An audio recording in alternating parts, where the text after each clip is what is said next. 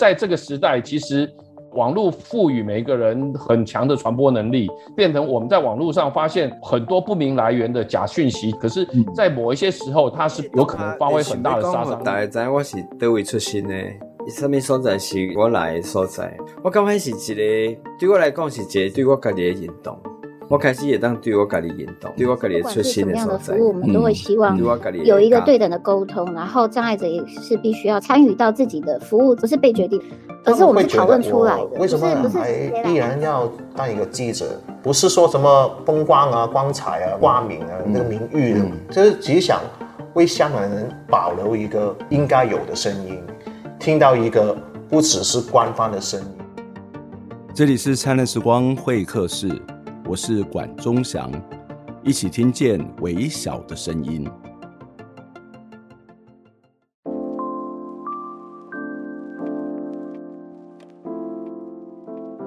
比特王出任务的 YT 频道呢，曾经在一月十七号做了一份网络民调。这个民调的主题是你赞不赞成废死？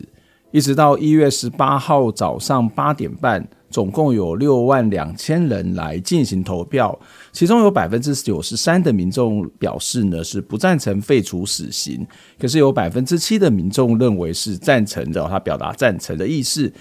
基本上，网络的民调的信度跟效度一直以来是备受争议哦。那它虽然可以反映出一些意见，但是通常反映的是一些特定群体或是某种类型积极者的意见。而事实上，过去有关于废除死刑的统计呢，其实也可以看得到支持死刑哦的比例呢，其实是相对之下是有比较下降一些些的趋势哦。如果类似的调查里面，对于所谓的支持死刑与否的这种讨论，不是这种纯粹的二分法，而是再加上无期徒刑不得假释等等的其他替代性选项。那么支持死刑的数字其实是会在下降的，不过不容否认哦，就是在台湾支持死刑的比例还是高于废除死刑的。虽然支持死刑的人多，但是我相信绝大多数的人都不会希望冤案发生。大多数的人也会认为说呢，在科学办案、事事讲求证据，并且已经禁止刑求的现代。应该就不会有冤案了吧？但是事实上真的是如此吗？冤狱平反协会成立十年，他们在人力有限、资源有限的情况底下，这十年的平冤协会，它成功的平反的冤案总共有十四件，而现实上面台湾的冤案恐怕比此还要多上了好几倍哦。今天在我们的节目当中，就要来邀请越狱平反协会的执行长罗世祥，请市长来跟我们谈谈，为什么在科学办案的现代还会有冤案，而他们又是如何救援冤案的呢？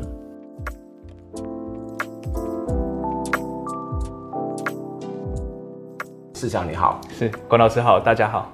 呃，我我们请世祥先跟我们来稍微介绍一下这个越狱平反协会哦，啊，因为我们知道在台湾有司法改革基金会，它也是根据司法的一些问题提出一些这个倡议，甚至改革的策略。啊，当然可能跟你们更直接类似一点，叫做哦废除死刑呃联盟哦死呃这个所谓的废死联盟。那为什么在这些不同的单位当中，你们还有这样的一种哦在存在的这个目的，或是你们的工作的职务跟这些团体有什么不同吗？好，谢谢老师。嗯。台湾冤狱平板协会在二零一二年成立哦，刚刚老师提到我们呃去年刚满十周年。嗯、那二零一二年的前一年，二零一一年有一件呃台湾司法史上很重要的一件事情，嗯、就是江国庆再审无罪。嗯，那江国庆是这个很严重的悲剧哦。对，对，在十月十号出生，国庆嘛。嗯，那也是台湾第一位被证实误杀的死刑冤案。嗯。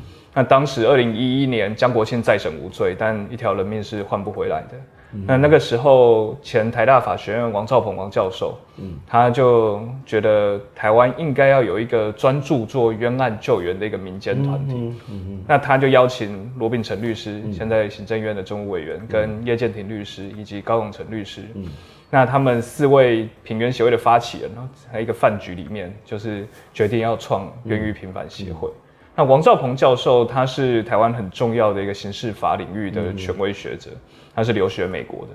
那他在留学美国的时候，他其实当时就有关注到美国有一个冤案救援的民间团体，嗯、叫做 Innocence Project、嗯、无辜计划。嗯、那这个无辜计划在一九九二年成立，它是建基在美国卡多索法学院下面有两位呃老师律师这样子，他们找学生一起来做冤案救援。嗯、那这个 Innocence Project 他们看到一个冤案救援很重要的一个工具。刚刚提到的科学越来越发达、越来越进步的情况，他们看到 DNA，嗯，哦，那以前在判断刑事司法案件，说认定这个人有罪无罪，可能看血型、嗯、看指纹，甚至看齿痕、毛发，嗯，那 DNA 一验下去，发现那根本不是这个被告，嗯，所以呃，Innocence Project 当时成立的宗旨就是我们要去看这个案子。首先，这个被告来喊冤嘛，被判有罪的人来喊冤。嗯、那他看这个案子还有没有生物基证可以去验 DNA？、嗯、一验下去，他们就想办法来帮这个喊冤被告验 DNA。验下去，如果排除他，今天这个案子就准备要平反。嗯，那他们看到这个冤狱平反的一个重要的工具，他们就成立这 Innocence Project 来做。嗯、那王老师刚好那时候留学美国，是 Innocence Project 正准备就是要开始发展。嗯，到现在一九九二年到现在，他们已经平反了三百多件。哇！就光透过 DNA，然后有二十几件是死刑案件。嗯，嗯就本来以为是他嘛，人在里面死刑待决。嗯，DNA 验下去根本不是他，抓错人。嗯、所以，所以我们即使连那种好像觉得好像司法体制相对比较成熟一点的，就是美国也会有这么多的这种冤案的产生。就势必会有，像台湾现在今年开始要走国民法官制度嘛。嗯、对对，那我们之前其实很常被问到说，那平冤协会是支持 陪审还是日本裁判员还是？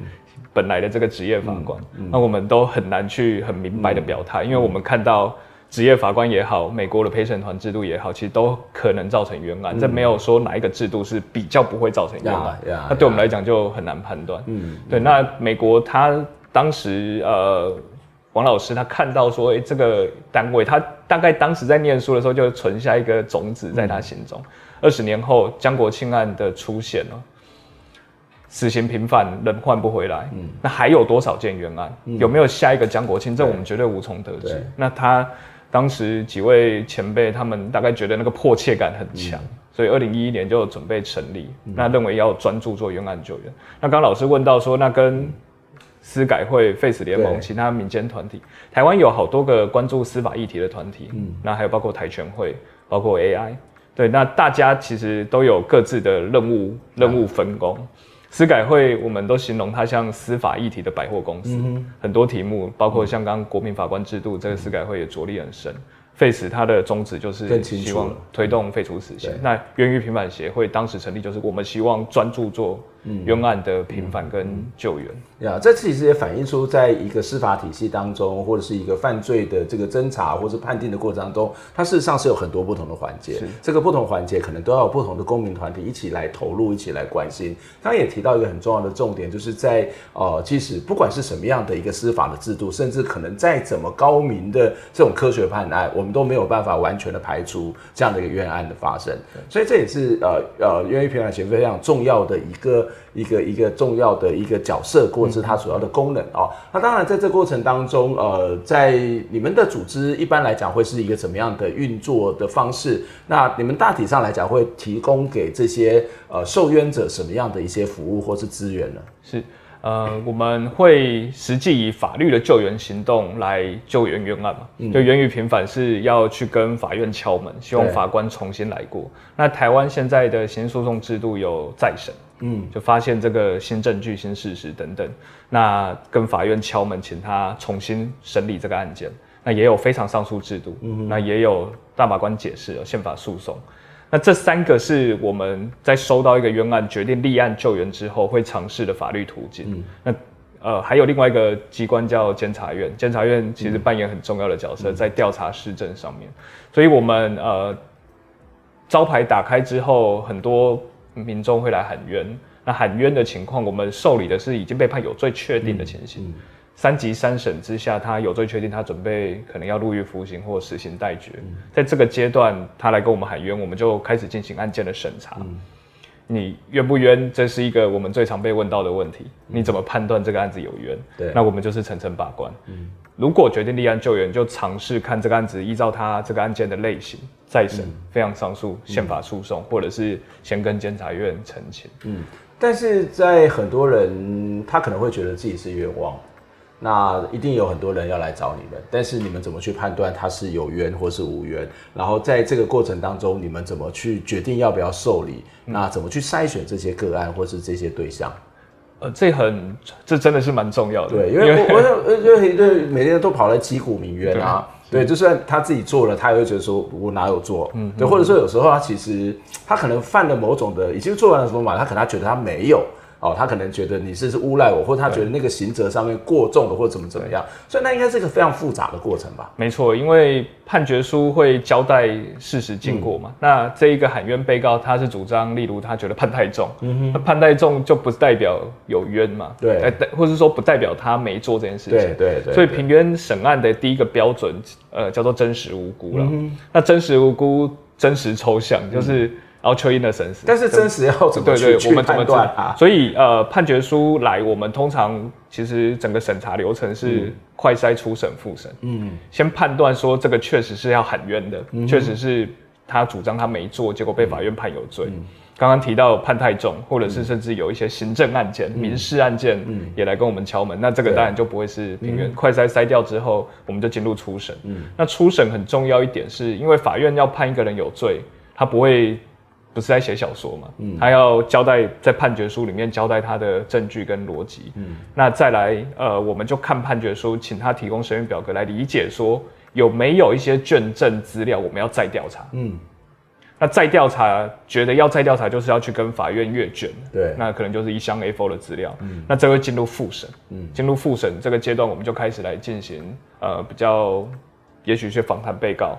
访谈证人、访谈专家，去重回现场，嗯、想办法在这个案件里面找出我们相信说，哎，这个案子可能真的很有问题，嗯、他也许真的是无辜的。嗯，那我们审查还会，就是在当时协会成立以后，觉得那这样子冤不冤，好像是个很抽象的概念。对，我们特别要标志出两个条件。嗯，第一个是判断这个案子有没有科学证据瑕疵。嗯哼，因为。很多案子，它这个科学证据是法院用下去了，可是事实上事后来看，其实那个已经是不科学、不科学的。例如测谎，嗯，那我们最近看到好多测谎的案件。嗯，那再来就是有没有严重违反正当法律程序？那这是在整个诉讼过程中，其实相关的执法机关不能够违法办案。早期很常看到就是刑求，嗯，像现在一直在救援的邱儿孙案，对，那个刑求证据录音带都听到了。对，那行球现在这个阶段，因为录音录影要全程录音录影，行球可能比较少见。对，但相关的违法不当还是会出现。嗯哼，我们留意到一个是指认的问题。嗯，就指认如果不好好安排，很容易发生误认。嗯，那就会导致冤案。指认是说，我们就找一个人说是不是你干的这样子。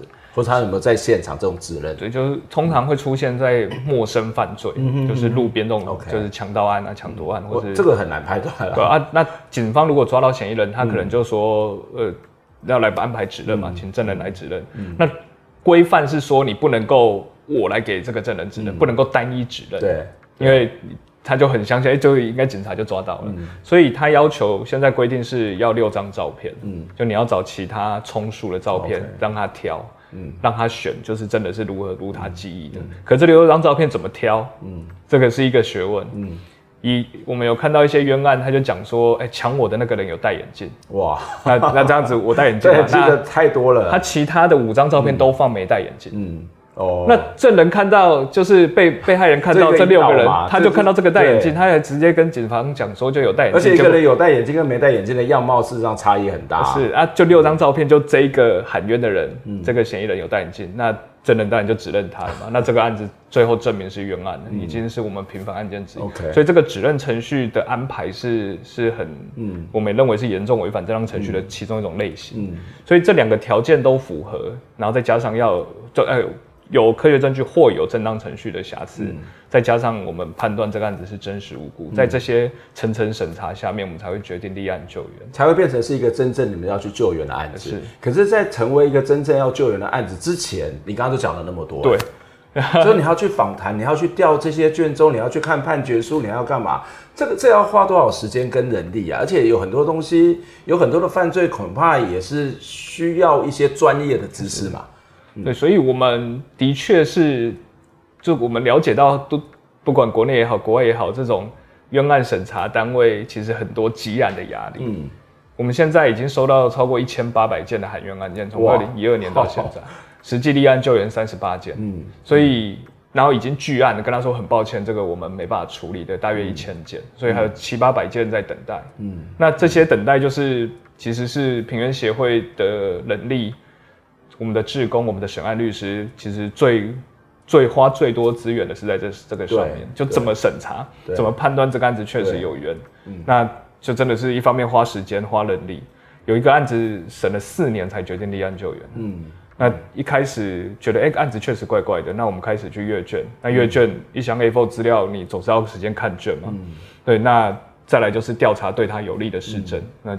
审一审就做最后四年后决定立案救援，这样子我们现在还在努力当中。嗯嗯，嗯这真的是不简单的事情。所以你们组织里面有多少人来做这件事情？我们的正职的工作人员有六位，嗯，那呃有兼职的有三位。嗯、那这六位其中，我们大概分部门，其中最重最重要的几个朋友在帮忙的律师在帮忙的，就是诉讼部，嗯，就是收这些声冤案件。那诉讼部其实说很多人，其实也才三个人。三三点五个人的兼职人员，所以我们很多医务律师跟志工一起来跟我们一起审案，这真的是很非常不容易的事情哦。就刚刚谈到的一两千件里面，最后才只有三十三十八三十八件，然后这三十八件，然后后面的救援，其实每一个案子都是非常非常的这个耗费时间能力，而且还要耗非常的去面对社会大众的质疑。所以你不只要面对的是这个司法体系，说啊你们这边在找茬，对不对？因为你去挑出了某些的毛病，可是很多的社会大众可能也会觉得说，对啊，我当然觉得冤案是不对的，可是你们这样子会不会去协助这些坏人呢？嗯、你们得有这样的专业能力去判断嘛？你怎么去面对这种指责，或是面对这样的一种质疑呢？嗯。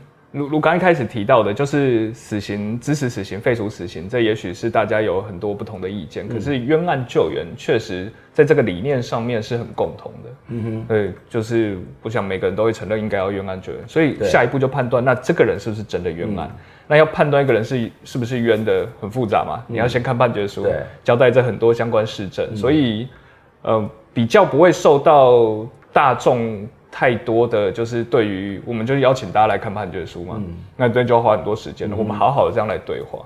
那的确我们在平原的审案会议或是内部的职工交流，大家会考考讨论说，哎、欸，这个案子好像不是很能说服他。嗯、那这个对话是有的，那没有问题，就是我们大家一起来判判断。那平原职工是一般的普通人，对，有很多是法律系的、嗯、法律系的同学，那、他们。他们通常会协助我们做快筛，OK，在初审，就是他会看判决书，然后帮我们整理一个初审表，说这个案子他觉得要不要再调查，嗯嗯嗯，然后有一些义务律师帮我们协助来判断。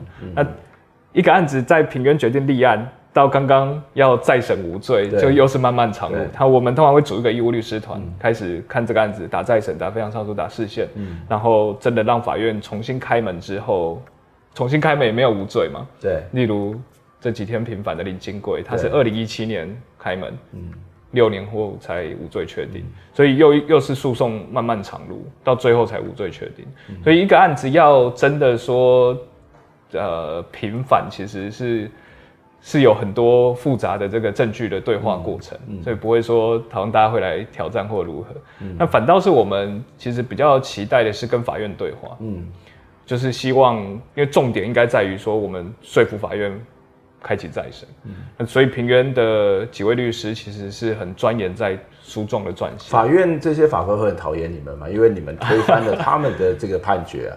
而且其实我们在看很多的纪录片里面，都会他们都会比较觉得说，我就是训练有素，我都是根据证据嘛，嗯嗯嗯嗯、我也是层层的把关啊，为什么我会有问题呢？通常法官就是。都都承都认同说，哎，确实有可能误判的存在，嗯嗯、所以我至少没有接收到太多很讨厌，或是说觉得，他就本来觉得说这个单位有有这样的单位来提醒他们是蛮好的，嗯。嗯、那只是说对每一个案件，因为他觉得说一定会有冤，可是这个案子有冤没冤，他也许不评论，或是他不认同，嗯、那这倒是有了，嗯、就是说他可能觉得这案子也许。这是证据一半一半，嗯，或是这是自由行政如何？嗯、对，但不会遇遇到太敌意的的的说明。但是，刚刚提到，我们其实重点是要说服，在每一个个案里面，嗯、说服法院说好，今天是林金贵，今天是呃陈龙奇，今天是郑信哲，嗯、这个案子有这样的问题，请法院要就这三个法官嘛，嗯、通常就是这三位法官，他要认同说这个案子确实有在调查，嗯、要开启再审。嗯嗯，那所以我们其实。要在对话沟通的对象，其实蛮常都在思考说怎么跟法院对话，嗯，嗯。还有检察署，嗯嗯，这的确是一个非常不容易的过程哦，就是啊、呃，不只是我们刚刚谈的对话对象，包括你在做一些判断的时候，你都要花很长的时间，资料的阅读也好，资料的收集也好，甚至还要做很多的访谈，然后还要去做一些很多市政的比证。呃，这个所谓的比对这件事情，其实都非常不简单哦。不过虽然不简单，在这十年当中，其实呃呃，我们的协会也成立了十年，那其实有十四个案子平反了哦。嗯、那这十四个案子，这些台湾的冤案到底有什么样的特色？那他们共同出反映出什么样的问题？我们先休息一下，再来访问世祥。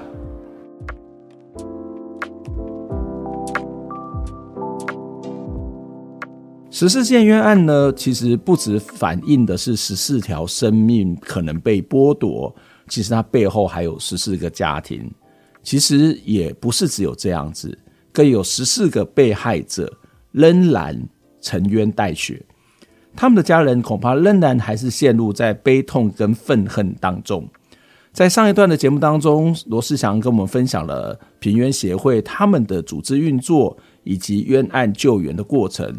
而我其实还想知道的是，平原协会救援的冤案这些十四件里头，或是更多的这些救援经验里头，这些冤案有什么样的共同的特征？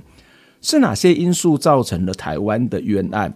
而这些冤案当中，我们看到司法出现了什么样？而从这些冤案当中，我们看到了台湾的司法还有什么样的问题？另外就是无辜受冤者，包括像郑信哲、陈龙奇、谢志宏，他们在出狱之后又在做什么？适应社会吗？还是他们其实有其他的工作在做呢？在接下来的节目当中，罗世祥将在跟我们一起讨论这些亟待改善的司法问题。在进下一段节目之前呢，一样很期待我们的听众朋友可以透过捐款的方式来支持我们。透过您的捐款，我们才能够走得更远、更好，做更多的报道，做更多深入的讨论。让我们一起听见微小的声音。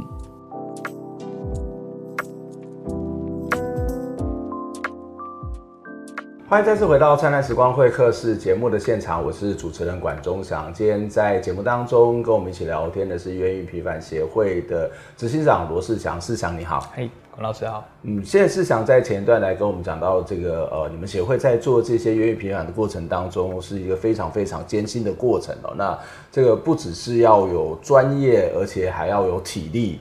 而且还要很重要的是，在这个心态上面，你要面对很多各种不同的质疑跟对话。啊，当然很重要一个最重要的初心，就是一个对人的生命的最基本的尊重哦。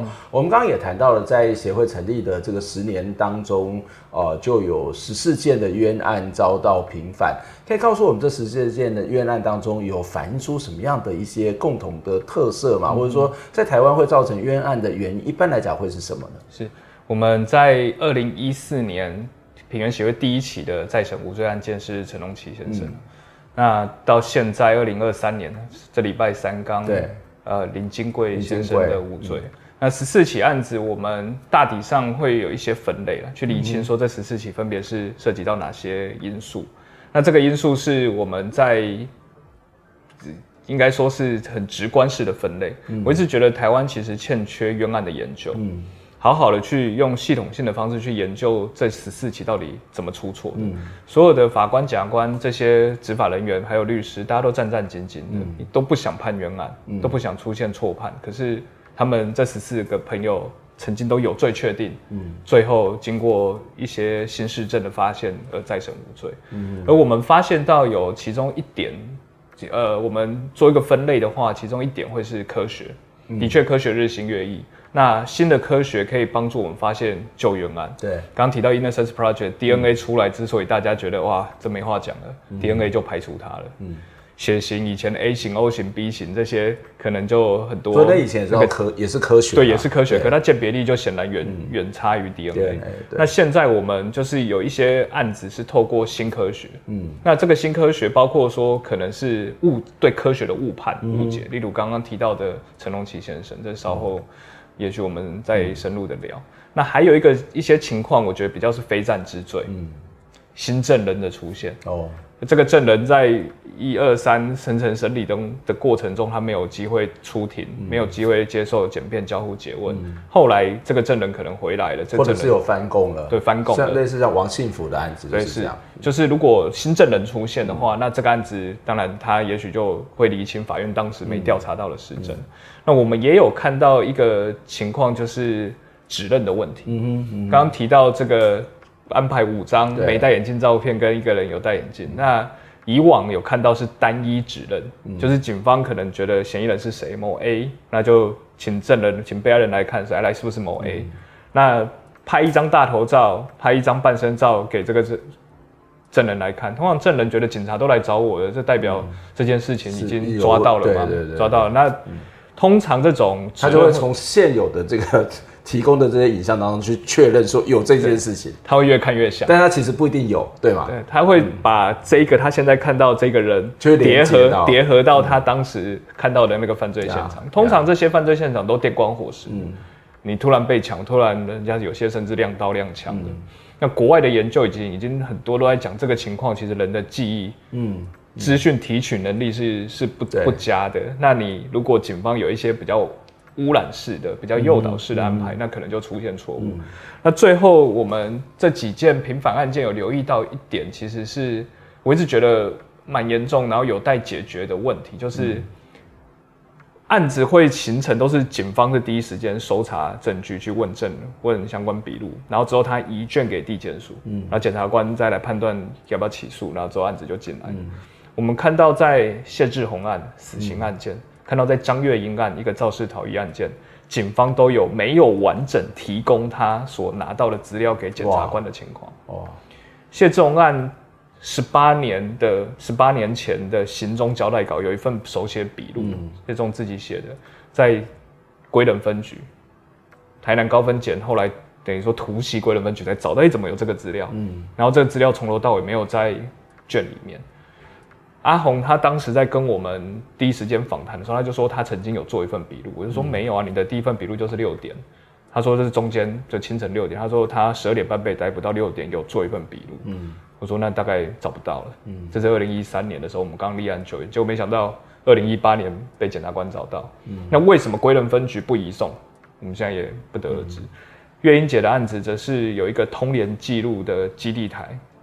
警察有去调，嗯，对，被对月英姐是有利，有利，也也不移送。哦、那就不知道为什么他们不去送出去。因为月英姐的案子，他有去告国赔，嗯、国赔警局的代理人出来，他讲说承办人觉得跟本案无关，哦、有关无关，这是检察官要来判断的。因为这不是警察的层级，他就要做的事情嘛。他，他也许当然，假设真的是完全无关的事情，嗯、他可以排除。可是这个通联记录是。被告本人这个喊冤说他没有做这件事，下午显示他人的确没有在现场。嗯，有关无关，你应该要，你既然都掉了，代表你觉得这重这证据重要嘛？那你怎么会不移送？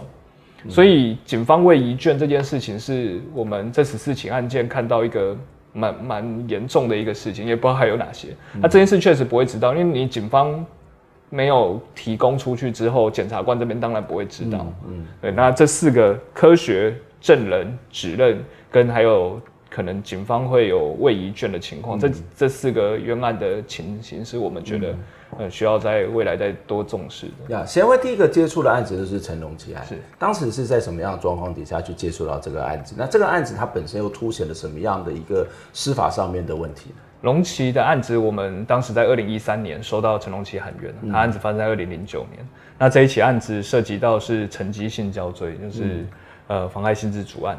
那当时陈龙奇他主张他真的没有做，嗯，但在被害人的呃衣物上面验到有男性的 DNA，被害人是女性，说不排除会有陈龙奇或与其同父系血缘之人，嗯，这个 DNA 实验室的用语。那同时也不排除另外两名在场的男性，三个人都不排除，法院判了三个人都有罪。陈龙奇从头到尾喊冤，那他就讲他真的没做这件事。二零一三年他来到我们这边申冤之后，我们刚刚提到 Innocence Project 就是 DNA 起家的，所以在这个案子看到 DNA 就立刻红灯就亮起来了。他的义务律师团召集人是罗秉成律师，罗律师就立刻说来咨询台大法医学科李俊义李老师。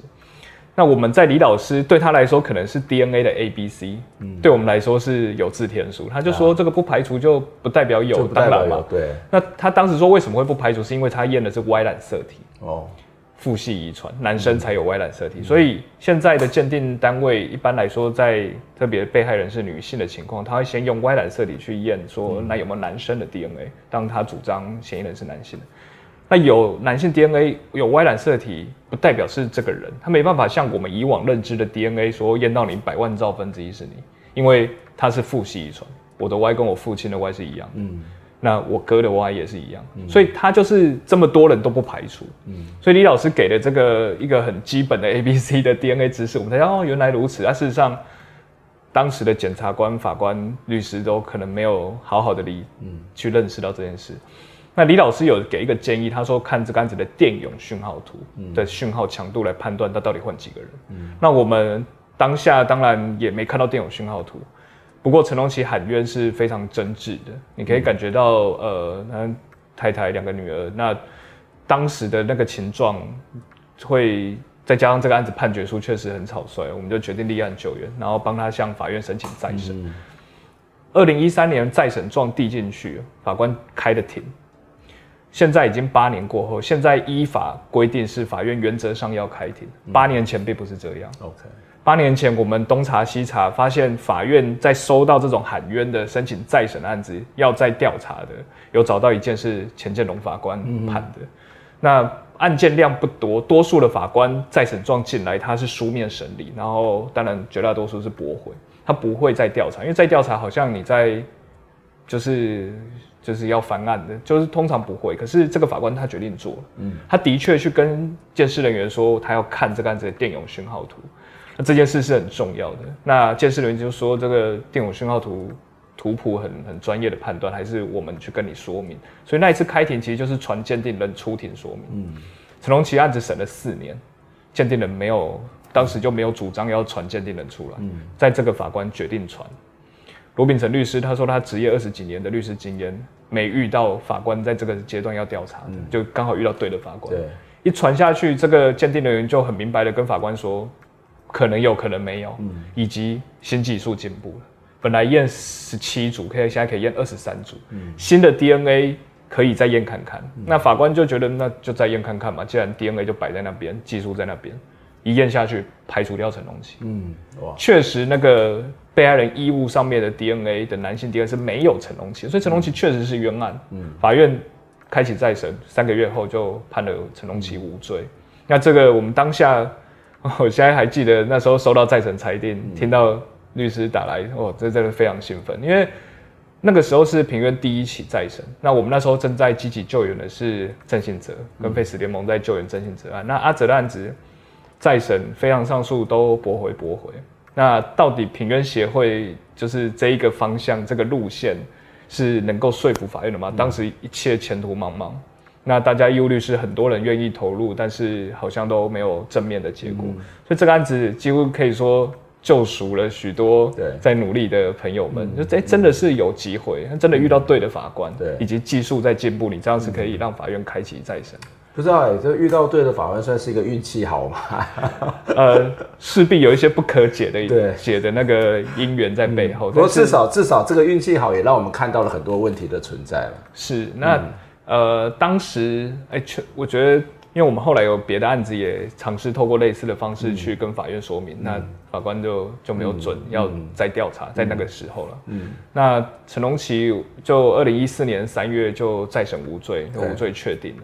对，所以这一次我们跟陈龙奇相遇的经过，那后来当然就有更多的好消息。陈龙奇其实跟我觉得跟建和苏建和一样，就是他们其实遇到冤，然后后来又去投入到这些司法救援或者是人权的工作。陈龙奇其实也是其中之一，是对，所以这个也是让大家非常感动的一件事情，就是、嗯、呃，他可以透过他自己的亲身的经历，因为从他的经验当中，很多受苦的过程，这个受苦的过程是不应该被发生。嗯、所以你们从他的这个经验当中，或是跟他一起在投入的这些呃倡议里头，呃，有提出了哪些这个有关于台湾的司法改革，或是冤案、冤狱怎么样去减少它发生的一些这种法案，或是这种改革的这样的一个主张吗？是陈龙奇他二零一四年无罪，那坦白说，平原协会很幸运遇到陈龙奇，他们通常无罪了，大家就很开心，那就好好过自己。因为他得要好好的面对他的新生活，那个都很困难嘞。然后他再投投转入投入到一个吃力不讨好的工作，我觉得那更难啊。他花很多额外的时间跟精神，而且容易受伤。嗯，那我所以我们大扫除整理到一张。陈龙奇无罪当天，他就跟我们去台中看守所探视郑信哲。嗯，他后来知道说，今天他的无罪是刚好这个机会来。他知道很多人没有像他一样有这样的机会，所以他很关心平原协会在救援的那些朋友。那在陈龙奇无罪之后，有一个也很很机缘的事情，是有另外一件再审无罪，叫吕介民。嗯，吕介民他并没有寻求司改，没有寻求平冤申冤。他的案子也涉及 DNA，他在狱中看报纸，看到陈龙奇再审无罪，嗯、他跟总长、检察总长申冤。嗯、这个案子后来 DNA 验下去，也排除掉吕建，他是一个杀人案件，本来判十三年，嗯、排除掉他代表真凶、真正行为人另有他人，开启再审改判无罪。那这两个 DNA 再审无罪的案子，都仰赖对的法官、对的检察官愿意再鉴定。那再验之后，就用新的技术来排除掉这个。就是他们自己的嫌疑。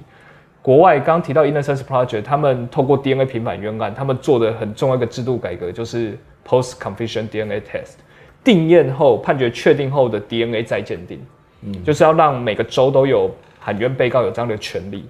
那刚刚说龙奇可能因为机缘，因为运气遇到这个对的法官，有些人没有这么有运气。对，所以我们在二零一六年，陈龙奇就跟我们一起去推动刑事案件确定后去氧核糖核酸鉴定条例。嗯，这法条名称很长，它概念就是 DNA 要让大家看得到也吃得到。嗯，那这是第一个陈龙奇和我们合作的制度改革。后来龙奇也担任总统府司改国事会议委员哦，在那边去谈。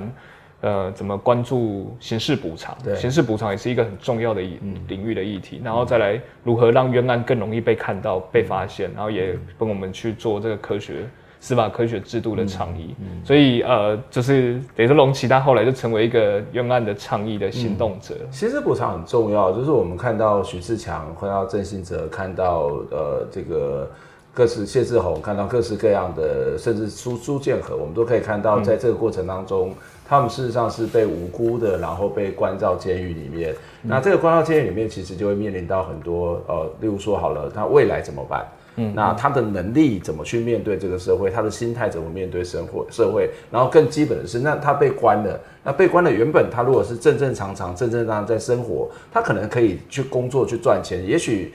也许会过得不好，但是也许可能会发大财。嗯，那这个都很难去说。可是这个至少都是他应该有的，但是却可能会有，但是得到损失。这个刑事补偿，或者这些受苦者，或者这些呃受冤者，他们在这个受到冤案之后，怎么去做补偿呢？你们有什么样的一些建议吗？嗯，我们现在的刑事补偿法，它大体上会呃，它规范是用每日关几天，关一天赔多少钱的方式。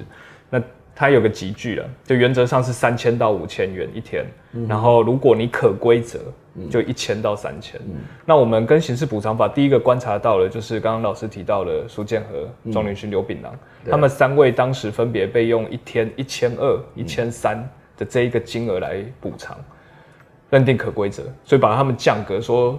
这三个喊冤被告，他们对自己的冤案是可归责的。嗯，那这个当时真的可归责是什么意思？就是他也有，也必须怪罪，他也有哦，要怪自己的，对，他也有，也是跟他有关的。那他们认为说跟他有关，法院认定是因为他们三个自白。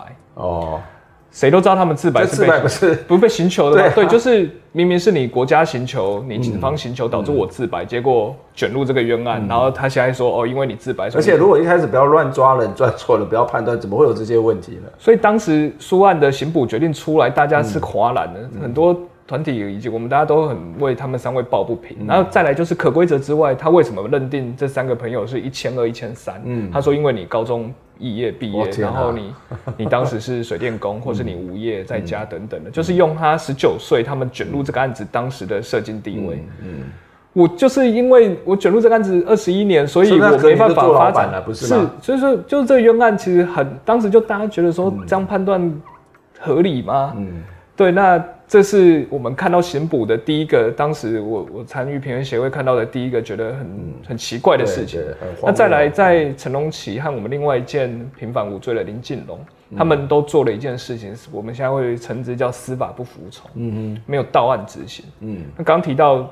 刑捕冤赔是你关几天赔多少钱，你没被关到就不赔你。哦，所以龙奇那时候在审无罪，我们也想说，哎、欸，刑事补偿有可以请求嘛？然后法条翻一翻，发现就不符合法条的要件。嗯、那建龙大哥当然也是，可是当时我们的这种比较是法律人的立场，可就那就没办法，那就先这样子吧。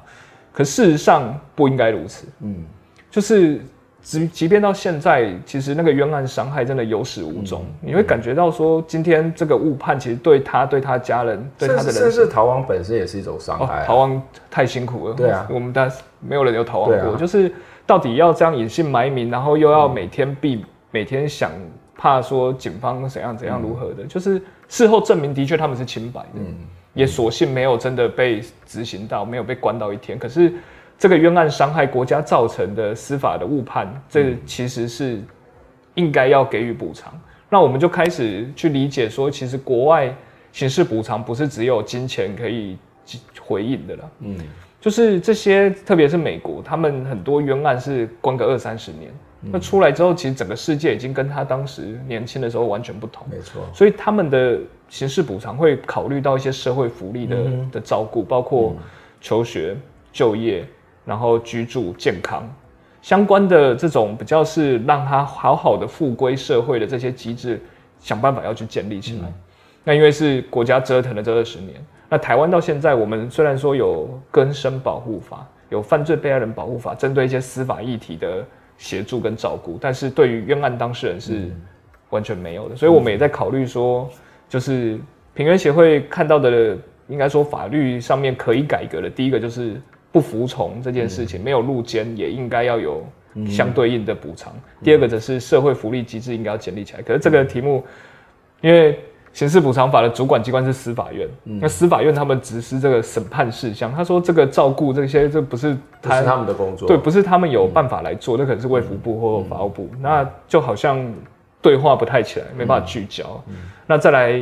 呃，有没被关到也应该要补偿，至少精神上的损害补偿。这个司法院虽然二零一九年有认同这个想法，不过他们提出来的条文我们是很不能接受。嗯、他们提的版本是以他被判的刑度来去评估多少基数来赔偿，嗯、所以死刑案件如果当时被判死刑，一天都没关到，这大家很少很难想象，一天都没关到，关老师你要猜要赔会赔多少钱吗？很很难说吧。他那个基数算起来，死刑案件是赔一百万，嗯，最高赔一百万。嗯嗯、那这个其实就会把一个冤错定锚它的价格。嗯哦，好像我误判死刑，确定然，然后把他把他干掉之后，就是要赔一百。呃，没干掉，就是这些人就是没有没有被关到的情况。Okay, 就是，可是你等于说我死刑冤案就是一百万，嗯，嗯然后像陈龙奇他判四年，他的最高金额是三十六万，嗯，刚刚说林金龙大哥他是十八年，最高金额六十八万，嗯，就是以现在的基数来看，那他会形成一个把冤狱定，就是说我误判一个事情。这么严重的事情，嗯、或是误判搞毁他的人生，事实上三十六万就解决，嗯、这个不太合理了。嗯、那我们也还在想说，到底要怎么去去调整这个制度？但就现在这个有点一个结卡在那边，嗯、那还没有办法理清。不过看国外是的确有一个事情蛮重要，就是这些社会照顾了。嗯，因为你总是要还会有很多大家都会四五十岁还有年轻，还有漫长的人生要走。嗯，那。应该要国家应该要对这件事情给予一些回应。嗯，这这这是很重要的一个，就是因为这个问题，这个冤案不是在这个人的本身嘛，嗯，而是在国家的系统。那国家怎么去面对这个问题？它而且它也不是一个纯粹的金钱的问题，是，而是一个态度的问题，而是一个责任的问题，而是一个也是在提醒说，我们在做任何的判断之前，你可能要更小心，因为后面有一大堆的后遗症，一大堆你必须要去收收拾的一些状况要发生。我觉得这是一个很重要。那当然，我们刚刚谈到了，包括这个所谓的冤案补偿的问题，包括 DNA 鉴定的问题。整体来讲，呃，在台湾的司法体系或是在检调体系当中，这些冤案的问题还有哪些值得我们要再去关心的呢？嗯，我们最近其实有。刚提到二零一六年，龙崎跟我们一起合作推动了这个刑事案件的 DNA 制度。嗯，那这当时有好几位立委，有委有美女立委周春米委员，他们大家都很支持。然后我记得那场记者会有拿一个手举牌，上面写“政务保管迫在眉睫”。嗯嗯，他在讲的是判决确定之后的政务监保管机制。嗯，我们现在的规范可以说是没规范，它放在检察高检署下面一个要点叫做讯语处理。嗯，跟处理掉。那什么叫讯语处理？就是发还、销毁或是拍卖，等于说一个案子被判有罪确定之后，这个案子的相关的证物基证就要处理掉了。嗯，他并没有考虑到这个喊冤被告，他可能被判有罪确定，现在入狱服刑，他未来要喊冤。嗯，他没有考虑这件事，所以刚刚那个 DNA 立法过后，很多人来申请证物都销毁啊。嗯，一堆案子是证物销毁，所以没没机会再申请，所以那个条文也放在那边。没有真的发挥它的作用，七年过，六七年过了，嗯、到现在一个案子因为这样而平反，完全没有。嗯，那这是我们觉得，呃，台湾司法，因为这个是要让冤案有机会被救援。嗯，刚刚提到王信福案、邱尔顺案，或者是其他的这种成年的的冤案，其实他很常遇到就是证物保管不当。嗯、现在喊冤都喊二三十年，嗯，但是还是没办法有一些新的市政来让他们。可以重新审判，那这个是我们觉得很严重的一个问题。刚刚我们有谈到说，你们其实要面对的不是只有在对社会对话，其实也在对检调体系对话，在对司法体系对话。那刚刚我有一个半开玩笑说，那些法官会不会很讨厌你们？我不知道在这个十年当中，你们的确除错，或是挑错，甚至某种推翻他们过去所做的判决。这十年当中，他们对于这种所谓的冤案的态度有什么样的改变吗？因为他们还是一个非常重要的决定性的一群人，嗯、他们怎么去看待跟你们之间的关系呢？法官跟检察官，因为我们的他们的角色不同，就有时候对话的方式也不太一样。嗯、那我先说检察官，嗯、我觉得这这几年台湾很好的一个事情是，检察官他在做冤案救援、关注冤案这件事情。看来有一些很大的进展。嗯，那刚刚提到吕建明，嗯、其实这个杀人案件就是检察官帮他申请再审。嗯，二零一五年，那隔年就是郑信哲。嗯，二零一六年，对，台中高分检为郑信哲申请再审。检察官帮喊冤，帮一些冤狱被告申请再审是有，死刑是第一件。嗯，嗯那当时就郑信哲两个月后就走出台中看守所。律师团三次再审都没机会敲开大门，检察官一出手，这个案子立刻就阿泽就走出来了。那所幸阿泽并不是唯一一件，两年后台南高分检也为谢志宏这个死刑案件申请再审，叫阿宏是关十八年，后来二零一九年也开启再审。那有两个两个例子，我觉得它会形成说，其实这件事情是是很自然而然的，它没有那么好像说它是一个奇案，嗯，好像就它是一个。很特定的某检察官，他很很特别，所以他愿意是检察系统内的确有这种对冤错案的反省.或者说他们愿意来调查的一个、嗯、一种氛围。嗯，那这个是很很好的一件事，因为我们我们其实蛮常会跟其他国家交流的，那跟日本这边交流，日本几乎是看到这件事难以想象。嗯，他们法官、检察官、律师毕业分明，不太对话，检、嗯、察官是不太会可能做这种事。Okay. 对，那这两起案件，死刑案件呢，代表当初起诉的检察官经手过的甲官这么多人，结果现在这个承办的甲官他还是认同，因为这案子确实有问题，嗯、他愿意帮他翻。嗯、那第二点只是我们刚好去年十月，谢志宏谢志宏先生，嗯，他接受法官学院的邀请，哇，透过捐分的安排哦，嗯、那去跟法官上课，嗯，我那时候我觉得这真的是我跟谢志宏跟阿宏这几年，我觉得。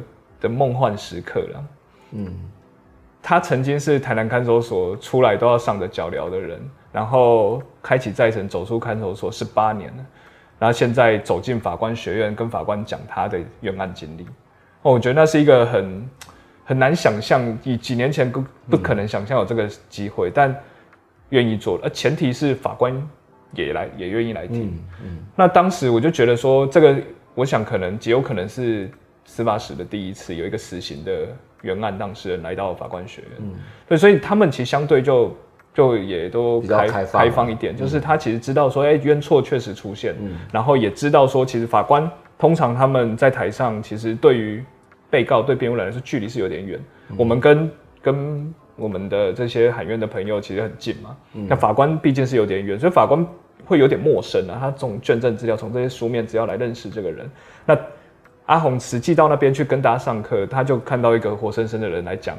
我们当时请阿红要讲说他到底为什么自白，嗯，因为他有一个假自白，他没有录音，所以也不知道那个笔录怎么制作的。他就跟法官开始解释，我们投影片就做他自白的那个笔录，他就开始解释说他那一天晚上到底发生什么事情。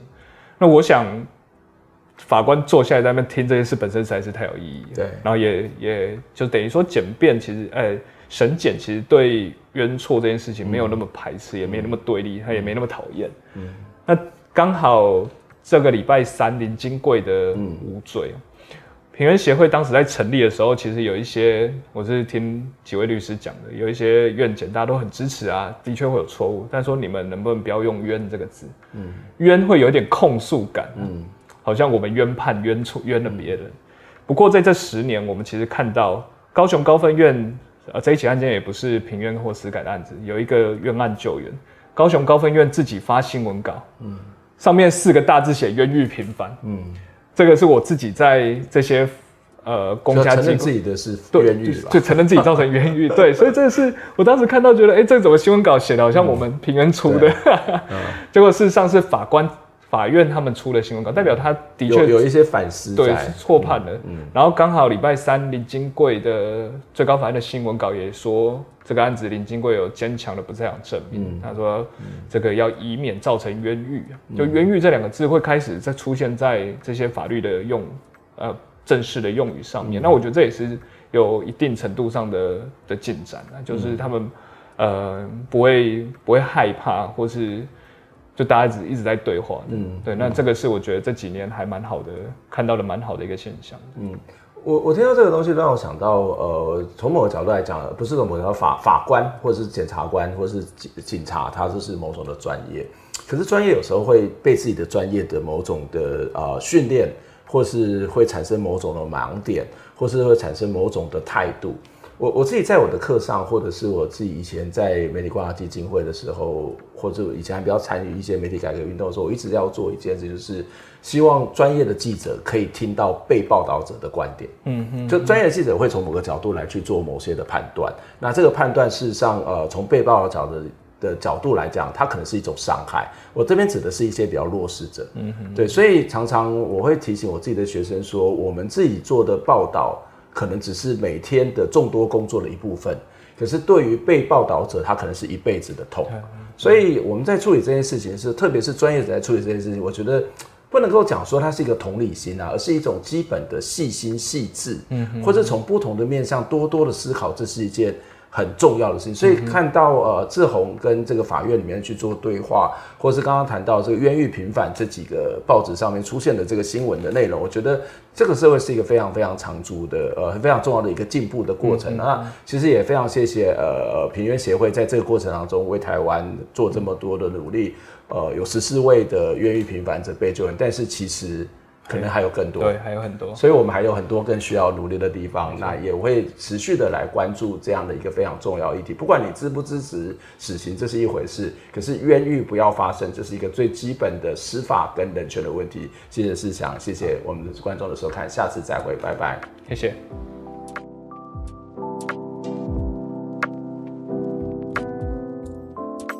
听完这期节目，你有什么样的想法呢？非常欢迎您可以留言来跟我们分享您的看法、您的感受。